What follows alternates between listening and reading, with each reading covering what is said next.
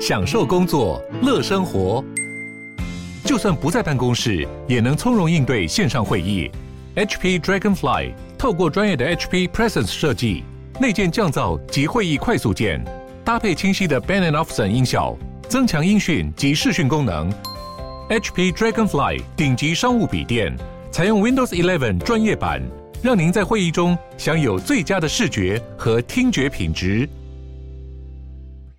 我是赵少康，欢迎来到赵少康时间的现场。瓜地马拉总统贾迈代率团访问台湾啊，蔡英文以军礼欢迎他啊。我们现在因为没几个国家真的是有。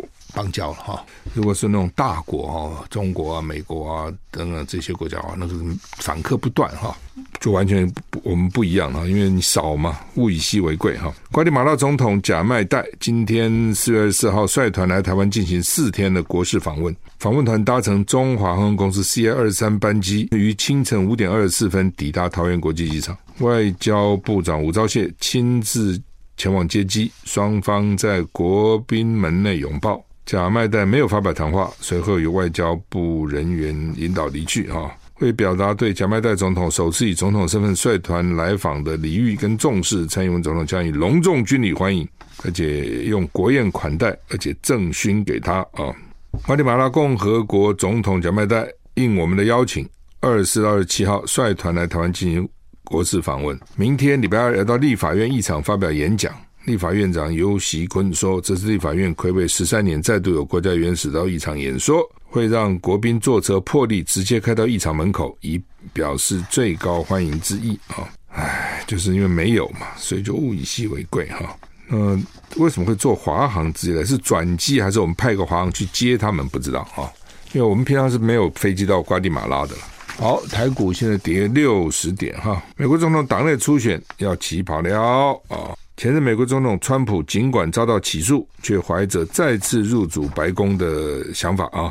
另外，美国总统拜登据传呢，最快本周也要宣布竞选连任。不过，民调显示，美国民众对于拜登跟川普再次对决感到疲惫。美国国家广播公司今天公布最新民调，发现六十趴的受访者认为川普不应该试图重新夺回总统大位，其中包括三分之一的共和党人。有三十趴认为他在纽约面临的刑事指控是不应该再度参选的主因。另外有七十趴受访者认为拜登不应该寻求连任，其中包括五十一趴的民主党人。理由四十趴趴认为是年年龄是主要的问题。所以这两个都不年轻了哈，都快八十了哈。然后呃，川普因为上次被检察官起诉嘛，啊，虽然虽然蛮多的共和党认为这是政治迫害哈。不过还是有百分之三十的选民认为说，你都被起诉了，你还选什么总统？所以还是有影响啊。这种这种法，有些人还是相信司法的啊，觉得好好怎么被起诉呢啊？尤其那个起诉罪名很难听嘛，就付什么封口费啊，什么一大堆啊，这都是有主角的男女主角那个地方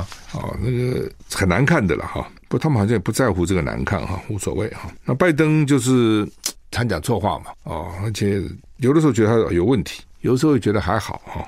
民主党。要挑战他不容易，因为他是现任者，现任者被挑挑战不容易哈。呃，川普就看他在共和党哈，原来佛罗里达那个州长啊，DeSantis 的民调很高，可是当拜登呃不当川普被起诉以后呢，他的民调反而高起来，而且募了好很多钱哈。八十名欧洲议员联名要求法国驱逐卢沙野哈。中共驻法大使卢沙野，沙野的名字像像傻野一样。卢沙野日前接受法国电视访问，这不太像个大使的名字。好，接受法国电视专访哈，比较像艺人啊、影星啊、评论呃、影评家了哈，好吧。他质疑乌克兰等苏联呃等前苏联国家没有。有效主权国家的地位，坚持由中国人决定台湾的命运，还呛主持人没读书。法国舆论震惊，也引发十四个前苏联共和国的愤怒。立陶宛、拉脱维亚立即要求中方做出解释。波罗的海三国也向中国政府提出抗议。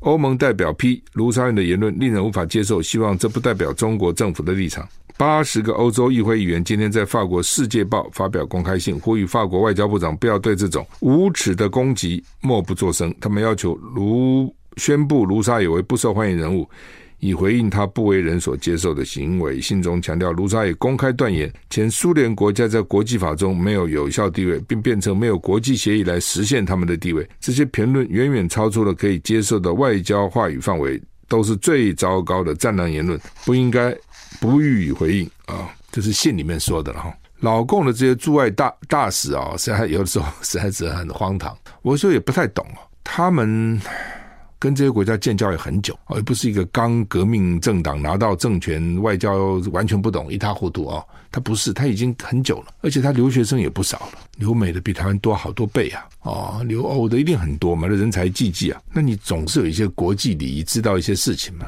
哦，有时候乱讲话哦，一些驻法我不知道他们换换换过没有了。之前不是法国有些国会议员要到台湾来，那他们这个中国驻法的大使就骂他们有没有？还写信给那些国会议员骂他们，说他们不应该来台湾，就搞得法国国会议员很反弹嘛。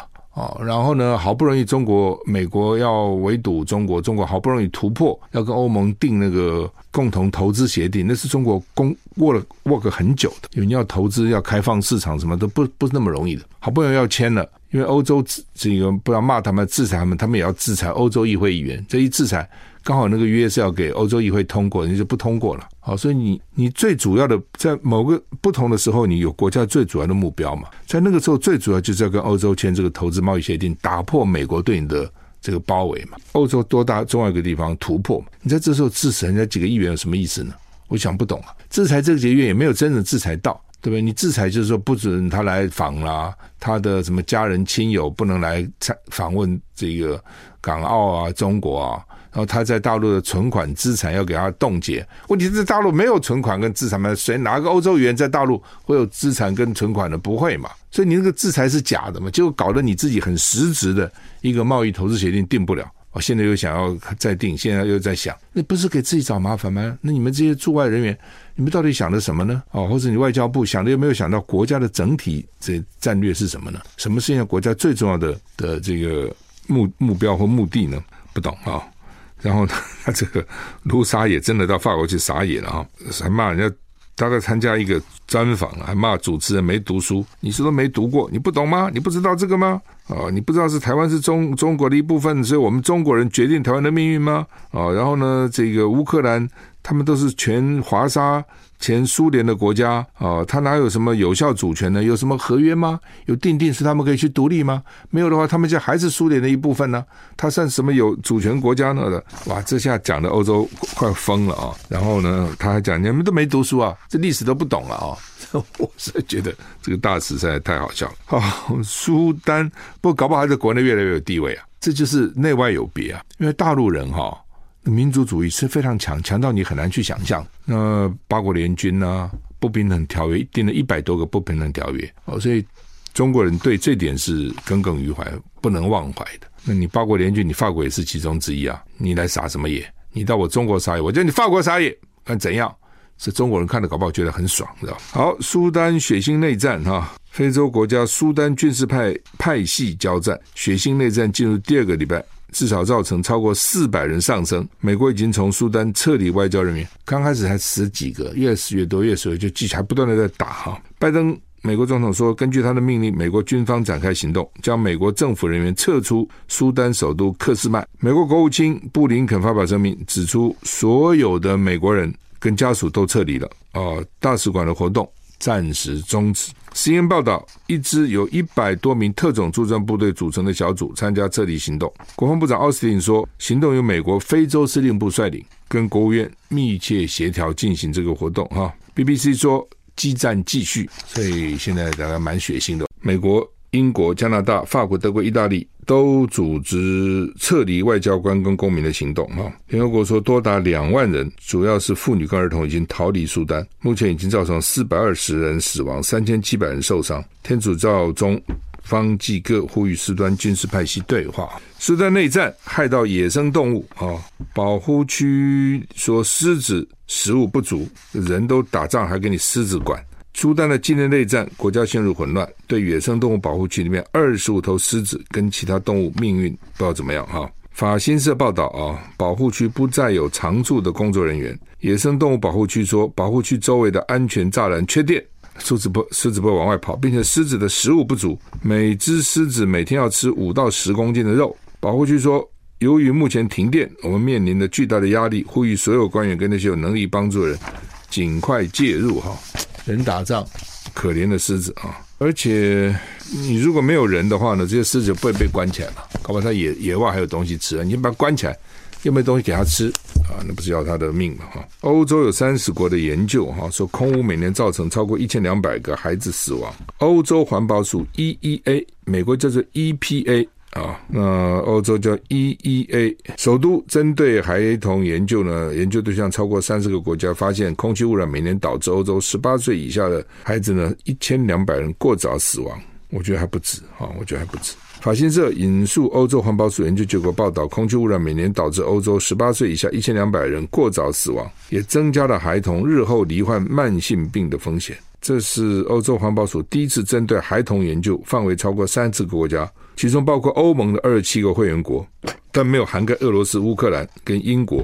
也就是说，欧洲大陆的总死亡人数可能更高。呼吁要改善学校、托儿所、运动设施跟大型交通枢纽周围的空气品质。欧洲环保署警告，警告许多欧洲国家的主要空气污染水准呢，顽强的高于世界卫生组织的指导方针。特别在中欧、东欧跟意大利，报告报道指指出，过早死亡代表国家未来潜力的流失，而且呢，伴随着严重的慢性病的负担。不管是对人的孩童时期或者日后的生活影响都很大。你看，主要在中。欧、东欧跟意大利，西欧大概就好一点哈。还有肯亚有一个邪教，为了要去看见看到耶稣集体绝食，那警察已经挖出四十七具尸体，什么个教？在基督教的教义里面呢，从来没有说你挨饿死了就可以跟耶稣相见的说法，没有叫你绝食去见耶稣啊。鼓吹这种做法就是邪教，就是异端。肯亚警方表示，又挖出二十六具。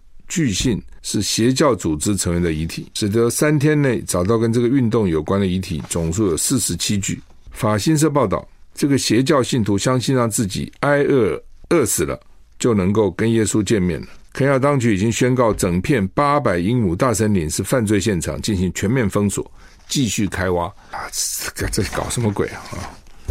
什么都有哎，而且你还相信，还这么多人相信，信到说宁愿把自己饿死。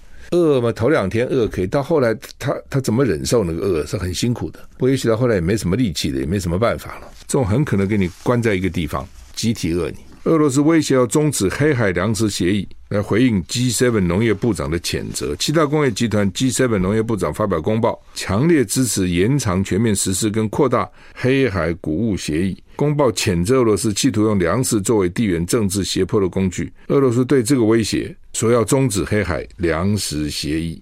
黑海粮食协议被视为解决世界饥荒危机的关键。CNN 报道，如果七大工业集团进七，如果七大工业集团 G7 禁止向俄罗斯出口粮食，俄罗斯威胁将终止黑海粮食协议。相关的禁令可能是盟国对莫斯科在基辅发动战争、对莫斯科实施的一系列制裁措施之一。G7 农业部长会议后发表公报，谴责俄罗斯利用粮食作为破坏稳定的手段跟地缘政治胁迫的工具，重申要团结一致，支持受俄罗斯粮食武器影响最严重的国家。刚讲这个黑海粮食协议是去年七月啊，在联合国跟土耳其斡旋下，你还记得吗？啊，在伊斯伊斯坦堡，土耳其也支持哈，所以在土耳其斡旋嘛哈，联合联合国土耳其在伊斯坦堡是土耳其啊签署哈，允许乌克兰从他们的几个黑海港口出口谷物。原来俄罗俄俄罗斯把黑海给它封起来，所以你那个谷物出出不了口，所以表示虽然在作战哈，乌克兰还是有。谷物在生产哈，目前统计从黑海出口的谷物达到两千七百万公吨，很多的啊。不过啊，这个俄罗斯要求协助粮食跟化肥出口的一系列要求没有获得满足，所以俄罗斯强烈暗示不会允许这个协议在五月十八号继续执行啊，就说呢，你们不准我啊，还打击我，然后还叫我准你们乌克兰啊把这个粮食外销哈，不可以啊，大概。将来会怎么样？不知道啊！这个战争打的也是很很奇怪了啊！一方面哇很惨烈，一方面呢又有很多的例外哈。好，那么昨天传来消息是朱明过世，今天在《中国时报》的头版下面哈，雕塑大师朱明辞世，享寿八十五岁哈。昨天看到这个新闻就很震惊，哎，不少人传简讯给我说啊，谈这个消息。中广跟朱明基金会曾经合作合作过这个节目啊，在周末有一个节目哈。那朱明他其实不是学院派哦，不是科班，他就是民间，大概这个会对雕塑雕刻有兴趣哈。后来。他还参加了这个雕刻比赛，得了第三名。后来就跟师大的杨英峰教授去学，但是后来呢，著名的 这就是青出于蓝哈。那他跟杨英峰教授学雕塑，杨英峰有不少这种不锈钢的制品啊。那我家我我住的大楼前面有一个，还有他的一个雕塑哈。嗯，朱铭跟他学，但是呢，这就是我认为后来等于是青出于蓝。好吧，艺术这种造诣其实很难评断，说到底谁比谁好，谁比谁坏了哈。市场啦，价格，朱明东西比杨玉峰贵很多了。哦，这样讲很世俗，但是我就是你，否则怎么评呢？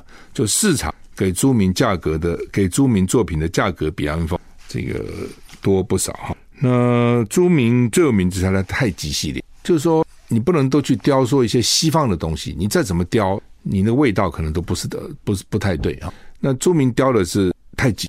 太极打太极拳哦，太极里面最有名的是单边下式，那是他，他有各种，还有拱门哦，有这个不同的姿势嘛。你打太极拳就有各种不同姿势，他就跟这个不同的姿势，他有铜雕跟木雕哦。那木雕比较难，是因为木头有限嘛，来源有限，而且每一件作品可能不一样。铜雕是我做个模，我一件一件可能可以雕个十几件哈。之前不是还发生过帮他做铜雕的那个好朋友，就还偷偷雕出去卖嘛。哦，这木雕你很难，因为木雕就木头就是一件嘛。那铜雕，因为你一个模，那你不能无限制的做啊，你会限制说，我这个铜雕，比如做十件、二十件，它后面还有编号啊，铜雕什么之一、之二、之三、之四，什么哪一哪一个作品之几？那人家只要有那个模有没有，或是拿那个铜去灌个模，就可以无限制的做，不应该这样子的，不可以这样，而且你这样会让原来买了你那个铜雕，比如说十件的人。那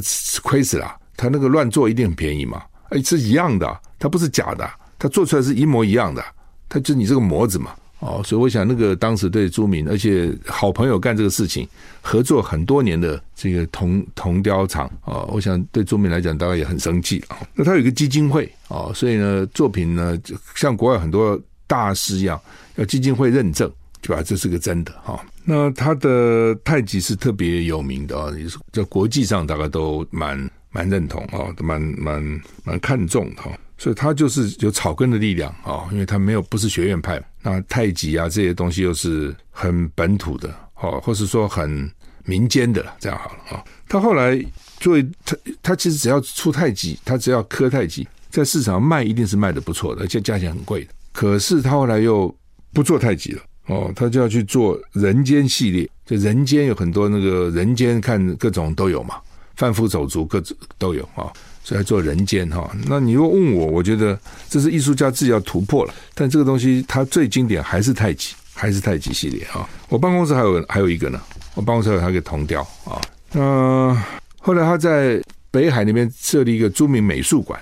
占地好大哦，我也去看，我也去参观过，买个票哦去，里面很多他的作品啊，当然铜雕为主，不怕风雨嘛哈。呃，你在台北也有一一一两家大楼，几家大楼前面用他的作品，所以是很不容易的哈。那为什么这个轻生了？看起来是轻生哈，是说他久病，哎，这个久病哈，如果这个久病又觉得自己医不好，那是很挫折的。只要我病我医得好，那就充满希望，没关系。像这个病。又医不好，又很痛苦，不痛苦也就算了，又很痛苦，很不舒服，痛苦，哎，这个实在很难啊、真的是很难。你说，你说叫他叫怎么忍受哈？我觉得这真的蛮困难的，好吧？这个愿他好走哈。那么他在在台湾有名的、知名的国际的这个艺术家，他算是一号人物啊，不多了啊，不多，他算是不简单的哈。好，那台股现在涨十一点哈，涨十一点。今天《中国时报》跟《联合报》头版头登的都是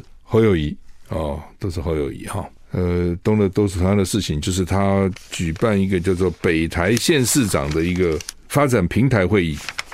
哦，那新竹市长没来，当然因为他是郭台铭的人嘛，啊，那另外呢，苗栗县长没来啊，中东锦苗栗县长，我觉得可能不是顾虑郭台铭，是顾虑柯文哲啊，因为他当时违纪参选了，柯文哲去跟他合体了。那到底朱立伦被问了哈，你要征召侯友宜吗？什么时候五月要征召吗？好，朱立伦就你拭目以待。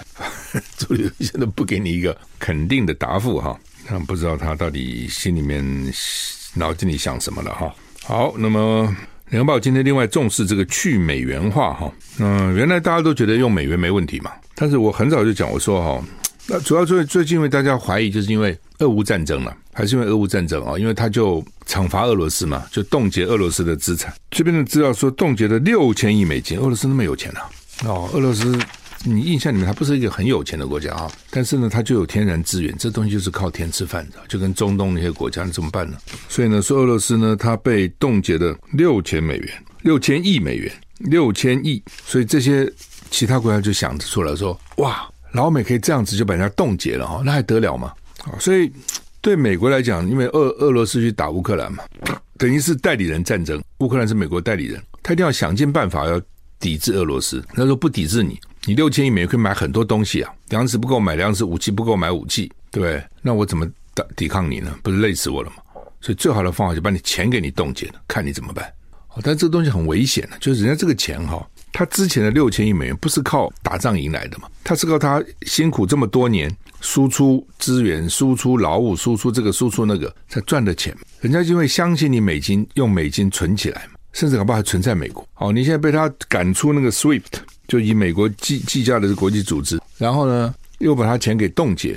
那你想，第一个会紧张就是中国大陆啊，这是冻结了。这里讲，我认为这是一码归一码了，啊，一一码归一码嘛。我跟你打仗归打仗，但是呢，那个钱是人家的。但是呢，从美国角度看，我就是打一个全面战争啊，我对你每个地方都要卡住你啊，否则还得了嘛？而且美国不但美。他在美国的钱给他冻结，他在瑞士的钱也给他冻结。以前没听过这种事情啊，以前觉得这些有钱人呐、或是这些国家把钱放到瑞士很安全的，这个也冻结啊。所以呢，大家就怕了。那怕了以后呢，现在就想说，那能不能不要用美元了？好，但是不容易了，因为这东西你看已经这么多年了，对不对？你说一下子就不用美元不容易，但这些国家会慢慢的减少。那它有几个动作嘛？第一个就买黄金，所以黄金最最近价钱涨了。很多国家最近买黄金啊，而且呢，黄金还运回自己国内。有很多国家买黄金是存在美国，现在不不要存在美国，还是运回自己国内吧。好了，这第一个。第二个呢，这个就是尽量结算用本国货币，或是用其他的货币结算。本来大家原来有期望说美元下来以后就欧元起来，哎，可是欧元好像不成才。记得欧元刚推出来的时候不得了，我记得是一一块欧元换六十块台币啊。那个时候才换，假如是换三十块美元换六十块台币啊，三十块台币变美金三是一比三十，欧元是一比六十，我记得差不多讲很多，还是一比五五十几，反正很高了。好，然后我们现在变变变变的欧元跟美国也差不多了，哦，多一点点而已。哦，嗯，所以呢，你其其他好像没有国家是稳定的。那我觉得说以前他们讲那个一篮货币其实是可以考虑的，就你不是只是靠美元，美元还是很重要，对吧？你你可以有。美元有日元有欧元，或者有这个英镑，反正人民币哦，它变成一篮子货。那在这一篮子里面呢，反正一定的比例嘛，什么占多少占多少，用那个就比较风险比较小了。那现在大家想说，哇塞，那美元还可以用来做制裁别人，所以包括俄罗斯、巴西、伊朗、伊拉克、沙特阿拉伯哦等等不少国家哦，现在是觉得说哦。这些人都有可能认为说，你你不知道啊，你哪一天老美翻了脸，或是你你的主张或你做什么事老美不满了，他就开始制裁你，怎么办呢？而且有美元啊，都不是你给我的，这是我辛苦赚来的，不是这样子吗？哦，譬如假如说你现在有美元，也是你在台湾辛辛苦苦工作，工作以后你把这个新台币去换成美美元，不是美元从。凭空从天上掉下来，是你努力工作的结果。那些贸易商有美元，是因为他出产的东西，然后换美金，所以他有美元，对不对？你卖给美国是卖给其他国家，然后用美元计算，所以你有美元。那个不是凭空掉下来，那是他流血、流流汗啊、流泪，很辛苦的赚来的。那老美说冻结就冻结了，而且你自己想哈，怎么这？我常常觉得这个哈，这人老人有时想不开，他就没办法。以国家来看好了，哦，对不对？我们牺牲了我们的土土壤污染，牺牲我们的空气工厂的污染，牺牲我们的河川水污染嘛。然后呢，这个用便宜的劳力生产出品质不错的东西卖到美国去，我们赚外汇，哇，觉得很高兴，我们赚了美金。然后呢，老美就不断的印钞票，他是用他的印出来的东西换你的实质的东西，你是真的有东西去。不管你的衣服也好，运动鞋也好，不管你的网球拍也好，不管你的电脑也好，你手机也好，你真的做好给他，他给你美金，美金这个美金呢是印出来的，甚至现在印都不用印哦，这个数字告诉你我汇了多少钱给你了，那都是他的，所以你看美国多得天独厚啊，我可以享受全世界做出来的产品，我只要给他一点我印出来的纸就好。那么上个礼拜六。这个费鸿泰跟徐小新的这个国民党的初选呢，呃，因为礼拜六是党员初选哈，后来结果啊，这个徐小新赢啊，不过赢不多，好像就五十一点多比四十八点多，赢的不多哈。党员票本来后费鸿泰大家以为费鸿泰会大赢，所以当时徐小新他们都不希望有党员票，就没想到呢，徐小新还赢了费鸿泰一票。那党员投票当然有它的特殊性了，就不像我们平常选举。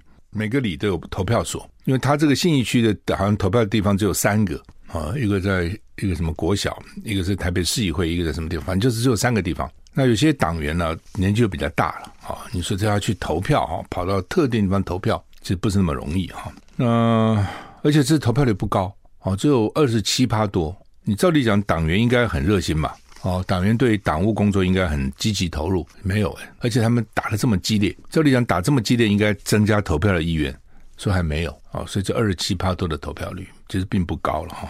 那徐小新赢一票，那费鸿泰为什么会说？说实话，费鸿泰这样讲好了哈，就是说，呃，在国民党的三十几个立委里面，费鸿泰表现算是不错的。我们用这样的讲法，啊，就是说三十几个立委里面，你说排到前五名，我觉得费鸿泰排得进去的。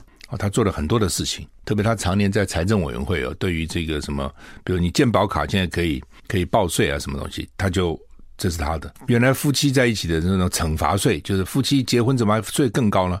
是他把它打破的、减少的。反正就是基本上他做了不少一般外面不容易看到的事情，或是我们觉得现在你习以为常，但是都是经过很多年的争取哈，才可能做到。那为什么输呢？第一个就是你做的事情很多时候。外面是看不到的，外面看到就是你在地方跟他吵架了、打架了这些。那蓝营的选民呢，现在就希望看到能够教训民进党，谁凶能教训民进党，我就支持谁。有不少蓝营选民是这样的心情。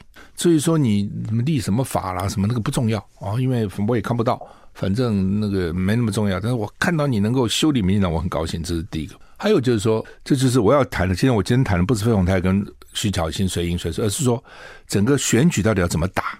对吧？赵姐看起来徐小新是成功了嘛？选举要怎么打？就是费鸿泰呢，因为他是现任立委，年纪又比徐徐这个徐小新大，他总觉得说他是采取守势，我是守了，而且他认为说他会连任。那如果现在就跟徐小新把关系搞坏，也得罪了徐小新的支持者，那大选怎么选呢？他上次大选赢许淑华，他好像赢六千票、八千票，赢的也不多，因为中间还有一个，还有其他的第三者，第三个候选人不是只有两个主要，赢的并不多。就不要看信义区。哦，也不见得是你就稳赢，所以他们总是希望说蓝营不要分裂嘛。那既然我认为我将来很可能会赢嘛，对不对？特别在党员投票这部分，我只要说一般的民调，我给你打平，我输一点点，那党员投票可以赢你很多，那我不就赢了吗？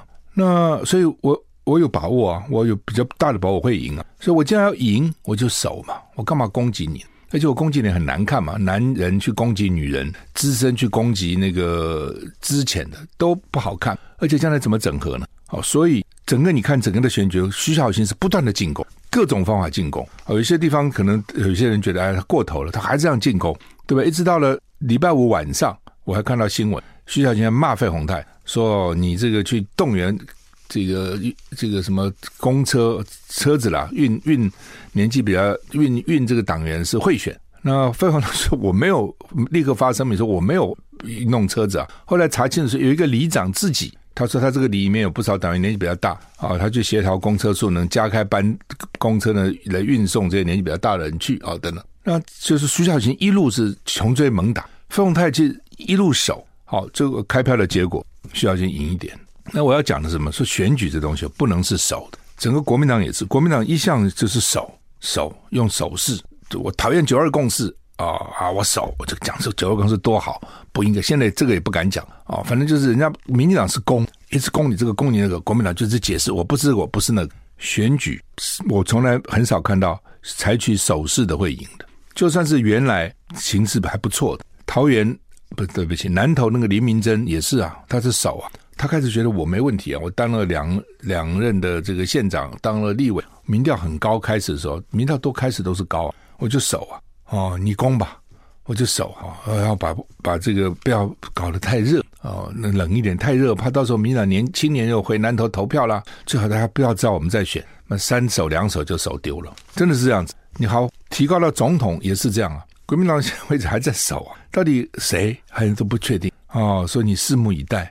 你放心哦，然后呢，我们现在整合比较重要哦，到底谁没有不重要？我们整合好以后，我们立刻就蓄势待发，就起来了。等等，没有这样的事情。选举就是攻击再攻击之后呢，不断的攻击，谁决定战场，谁决定时间，谁决定主题，谁就赢。谁被追着打，谁在防御哦，谁不能够决定到底讨论的题目是什么，谁就输，就这么简单啊、也不简单。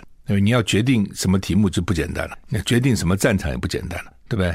我当我丢一个票投民进党青年上战场，把民进党搞得手这个都手脚都乱了。当我再丢一个二零二四选举是战争与和平的选择，赖清德被提名，第一句话都要说不是战争与和平的选择，是民主与什么专制的什么选择，就你让对方去防御嘛，懂意思吗？你丢个东西让对方去，不是，我不是，我我我我是怎样，他就输了。哦，这点快，我国民党实在是很差了，我也不懂他们到底怎么回事哈。那所以从这次费鸿泰跟徐巧芯，其实两个都优秀了，一个是年轻的，一个是这个在立法院。其实我不看年龄，是看你到底有多少贡献，你到底做了多少事情，这个比较重要啊。但我要讲的就是攻跟守的结果就是这样哦。所以我们常常说攻守易位就完全不一样，绝地大反攻啊！你有没有听到吗？绝地大防守，你怎么守啊？你这个防不胜防，所以我希望这次费鸿泰跟徐巧芯的这个选举，也给国民党中央，国民党中央好像没事人一样，好像跟他无关一样，也给他一些警惕了哈。好，我们时间到了，谢谢你的收听，再见。